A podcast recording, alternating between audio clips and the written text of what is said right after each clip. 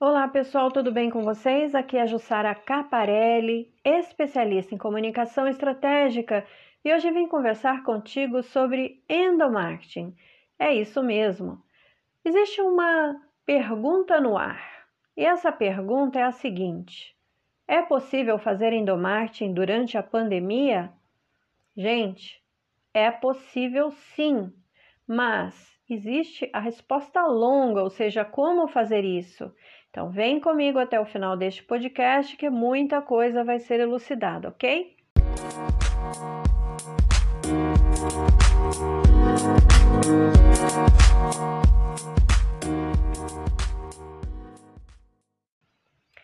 Bem, estamos vivendo aí um momento histórico, certo? Que tem afetado a todos nós, financeira e psicologicamente. Para tentar amenizar esses efeitos negativos da pandemia, as empresas apostam alto no endomarketing. É isso mesmo. Quer entender o que significa essa estratégia? Saber qual a sua importância e ter dicas de como aplicar aí na sua pequena e média empresa? Então vem comigo. Gente, é comum que empresas integrem os novos colaboradores oferecendo um treinamento de até seis meses. É isso mesmo. Geralmente, esses treinamentos capacita o colaborador a entender todos os processos de fabricação, de demanda dos clientes e demais detalhes da atuação da empresa, certo? Só que você é da pequena e média empresa, não é não? Você faz como as empresas grandes espera capacitar durante seis meses e só depois coloca a pessoa para trabalhar? Não, né, gente? Por que não? Porque nós, pequenos e médios empresários, não conseguimos, certo? A gente faz contratação quando não tem mais jeito, porque afinal de contas vai inflar o nosso custo fixo, certo? Então a gente precisa do colaborador que ele chegue e já comece a produzir, ele tem que fazer a diferença agora, não é isso? É isso. Agora, fazer endomarketing não é, não serve só para treinar, capacitar e fazê-lo entender os processos de fabricação. Não, não é só para isso. Endomarketing serve muito mais que isso. E sobre isso é o que a gente veio falar, certo? Por quê? porque é preciso que se saiba que os colaboradores podem ser embaixadores ou haters da sua marca. O que são embaixadores? São aqueles colaboradores que, quando falam da sua empresa, falam com gosto, enchem a boca, enchem o peito de orgulho e saem falando aí, certo? Para todas as pessoas. Por quê? Porque esse público, esse primeiro público, é quem tem contato verdadeiramente com a sua empresa e tem as suas impressões que podem ser negativas e positivas e são sim transmitidas para seus familiares, para os seus amigos. Agora, quando você não tem um baixador da marca e sim você tem um hater da marca, essas transmissões negativas que ele faz a respeito da sua empresa pode tomar grandes proporções. E é isso que a gente precisa se preocupar, principalmente neste momento de pandemia. Mas a gente não está aqui só para tratar dos haters e também não estamos aqui só para vangloriar os embaixadores, não. O que, que a gente vai fazer? A gente vai traçar ações para motivar os colaboradores nesse contexto geral, neste momento de pandemia, para fazer com que ele aumente a sua produtividade baseada na melhora dos ânimos e, consequentemente, nos resultados e no faturamento da sua empresa. Afinal de contas, nós que somos gestores da pequena e média empresa, precisamos, carecemos é disso, principalmente neste momento, de resultados, de faturamento, para que a empresa continua, continue crescendo, continue perdurando, não é verdade? Então é para isso que serve o endomarketing, ok? Agora é a hora, gente, dessa união e não da dispersão. Como se estivéssemos todos em um, um navio naufragando e os diretores e gerentes dizendo salve-se quem puder. Não, né? Então, é uma pergunta que não se cala. Qual será o final dessa dispersão de todos, cada um na sua casa, fazendo seus trabalhos? Como é que você está lidando com tudo isso? É o endomarketing quem vai te ajudar. É isso mesmo. É ele quem vai juntar, unir forças. Os colaboradores mais que nunca precisam se sentir inseridos na operação. Precisam entender que a empresa está verdadeiramente aberta às suas ideias e sugestões de melhoria. Sabe aquela máxima? Cada um sabe quando o seu calo dói? É isso mesmo, gente. Por quê? Porque ninguém mais que eles sabem o que acolhe, o que aproxima os colaboradores da sua marca. E é esse grau de pertencimento que o endomarketing tanto deseja, certo? Por quê? Porque faz com que os seus colaboradores encontrem soluções ao invés de desafios, ao invés de problemas, que eles, ao invés de pedirem demissão, encontrem resultados, novas formas de fazer aquela coisa acontecer, entende? Então, Agora, com endomarketing, é possível sim que você tenha fãs dentro da sua casa e da sua empresa, verdadeiros advogados da marca. Ok, Jussara, eu entendi. Realmente eu não tenho feito esse trabalho, afinal de contas, nesse momento de pandemia, eu estava precisando focar em vendas, eu estava precisando focar em reduzir custos e eu estava precisando apagar incêndios. Então me diga, agora, neste momento em que a poeira abaixou um pouco, em que algumas empresas já começam a se aquecer novamente, me diz como fazer endomarketing? Gente, existem diversas táticas dentro do endomarketing, tá? E a maior parte delas envolve um trabalho atrelado com o departamento de recursos humanos e do marketing aí da sua empresa. E quando não existe esse departamento, sem problema, esse trabalho envolve aí uma situação em que a gente faz um trabalho de cima para baixo, tá? É importante isso. Não se trata aqui apenas de trabalhar as novas ideias de capacitação ou de fazer festas de aniversário do mês ou de confraternização de final de ano. Eu quero que vocês tirem essas três frases que vêm à sua mente toda vez que você fala em endomarketing, toda vez que você pensa em endomarketing. Endomarketing é muito mais que isso. Endomarketing é um trabalho estratégico, de cima para baixo. Por quê? Por que isso? Porque nós estamos aqui, gente, para aproximar grupos pessoas, estreitar relacionamento, acertar a comunicação interna e proporcionar um ambiente cada vez mais colaborativo. E por que que você precisa disso? Claro, para vender mais e melhor. Agora é a hora de aquecer todo mundo dentro para fazer venda lá fora, tirar o prejuízo, fazer a coisa acontecer, nós, daqui a pouquinho, precisamos acelerar mais que nunca, afinal de contas, quanto tempo parado, quanto tempo na defensiva, não é isso? Então, gente, as possibilidades são infinitas, mas sim, dependem muito da realidade de cada empresa. Então, é preciso compreender essas demandas, certo? Não existe milagre. Importante também trazer alguém de fora, e aqui eu friso muito isso. Por quê? Por que, que é preciso trazer alguém de fora, Jussara? Porque essa pessoa de fora que vai fazer o endomarketing não tem vínculo emocional com as pessoas e as pessoas vão poder confiar e se expressar de forma mais verdadeira em uma espécie de relatório de clima organizacional que é totalmente sigiloso.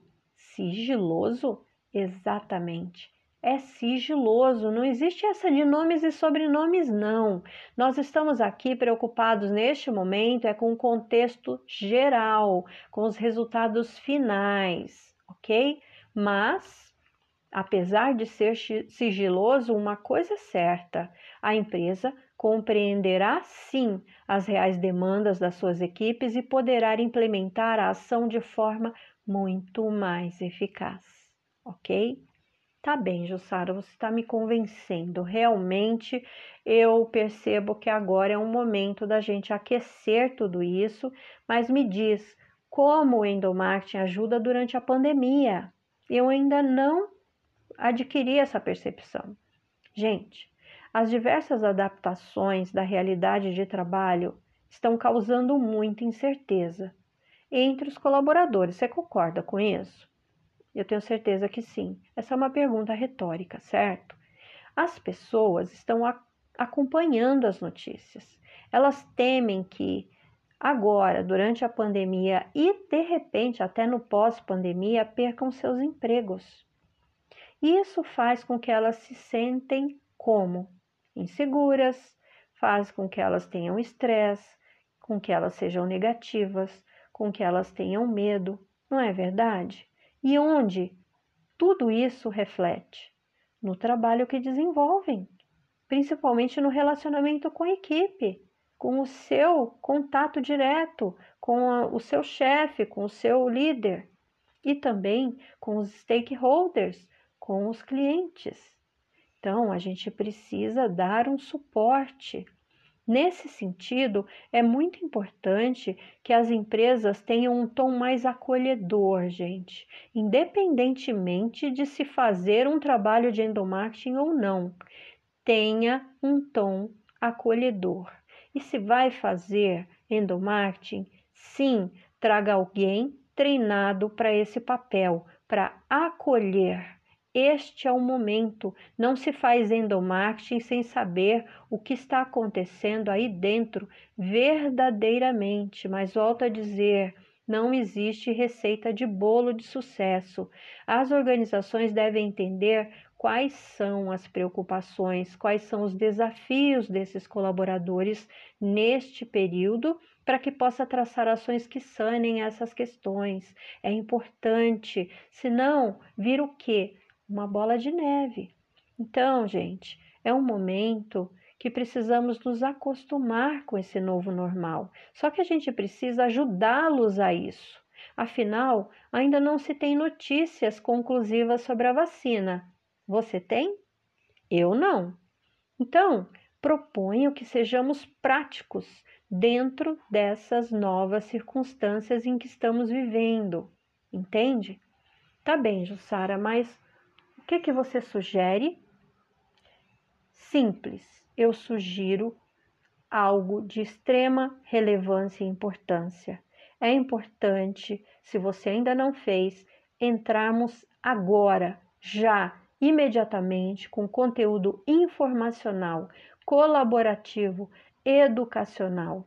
Mais que isso, gente, é preciso trocarmos essa comunicação interna pela comunicação tracinho in, tracinho terna. É isso mesmo. Lembra que eu falei de acolhimento, ternura, ok? Claro que a gente vai é, elaborando isso de uma forma em que a gente possa fazer cobranças, em que possa agregar metas. Sim, é possível, só que a gente precisa trazer esse conteúdo de forma informacional, colaborativa e educacional para que a gente possa fazer uma comunicação assertiva. Outra coisa que precisamos fazer, partir para ações práticas, com dinâmicas, com vivências, com palestras motivacionais, e isso é possível sim no ambiente online. O canal de comunicação precisa ser trabalhado de forma mais condizente com a época em que estamos vivendo, certo? E isso é possível sim. Elaborar mecânicas de incentivo que se adequem com os dias atuais, isso é possível sim.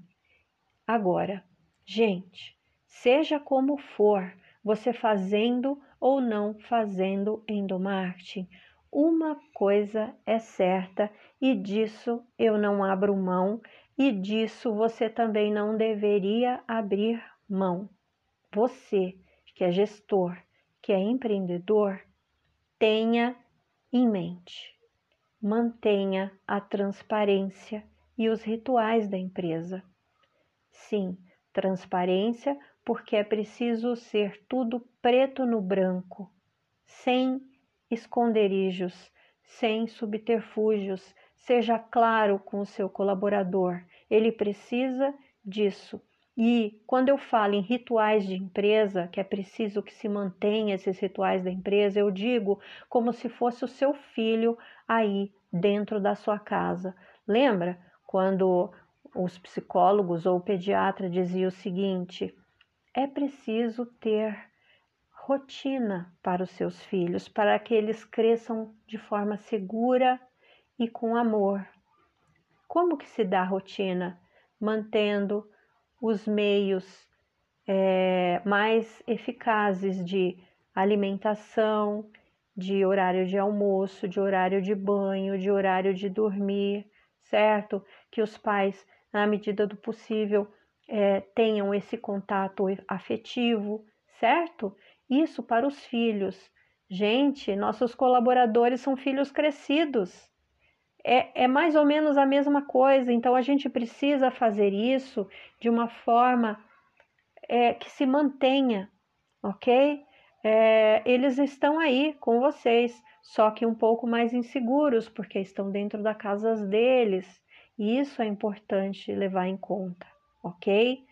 Então, eu tenho certeza que com um pouco de criatividade vamos fazer isso acontecer sim, aí, dentro da sua empresa, mesmo que virtualmente, ok? O que, é importante agora? É importante entender que não podemos aguardar mais, ok? Então é isso, gente. Este é o conteúdo que eu gostaria de trazer para vocês. É de suma importância, já que nós estamos aí num movimento de retomada da economia. E eu espero que tenham gostado. Se você gostou, comente comigo para aprofundarmos neste assunto, pois isso é importante para o employer brand e endomarketing de qualquer empresa, ok?